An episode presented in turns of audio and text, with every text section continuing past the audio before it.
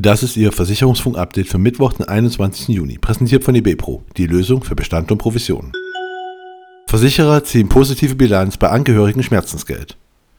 Das im Juli 2017 eingeführte Hinterbliebenen bzw. Angehörigen Schmerzensgeld hat sich nach Ansicht der deutschen Versicherer in der Praxis gut bewährt. Hinterbliebene machen den neuen Anspruch regelmäßig geltend und einigen sich meist einvernehmlich mit den Versicherungen über die Höhe der Zahlung, sagt Jörg Asmussen, Hauptgeschäftsführer des GDV. Gerichtliche Auseinandersetzungen seien die Ausnahme.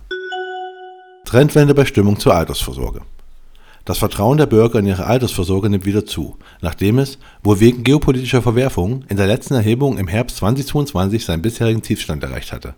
Das zeigt der deutsche Altersvorsorgeindex, der mit einem Wert von minus 5,4 im letzten Herbst nun ein halbes Jahr später mit 1,2 in den positiven Bereich zurückgekehrt ist. Der Index setzt sich aus zwei Teilindizen zusammen. Während die aktuelle Lage mit minus 3,3 weiter skeptisch bewertet wird, sorgen die deutlich positiveren künftigen Erwartungen mit plus 5,8 für die Trendwende beim Gesamtindex. Haftpflichtkasse mit guten Ergebnissen. Die Haftpflichtkasse hat die Beitragseinnahmen im Geschäftsjahr 2022 um 4,7% auf 234 Millionen Euro steigern können.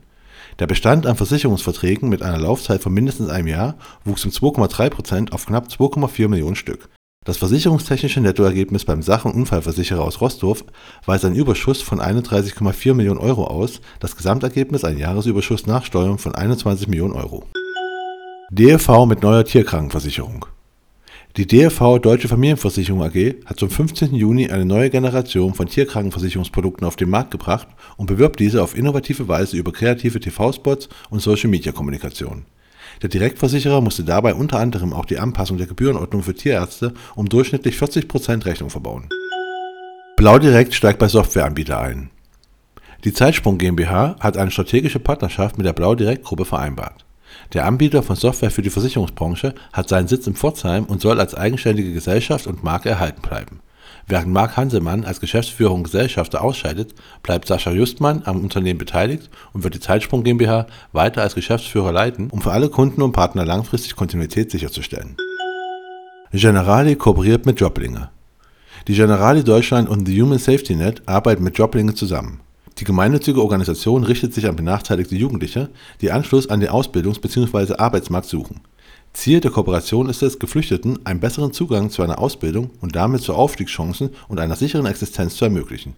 Hierzu wird von The Human Safety Net als Ankerinvestor ein Fonds mit einem Volumen von 700.000 Euro ausgestattet. Gleichzeitig steht der Fonds auch anderen Förderpartnern offen. Und das war Ihr Versicherungsfunk-Update für Mittwoch, den 21. Juni, präsentiert von eBepro, die Lösung für Bestand und Provision.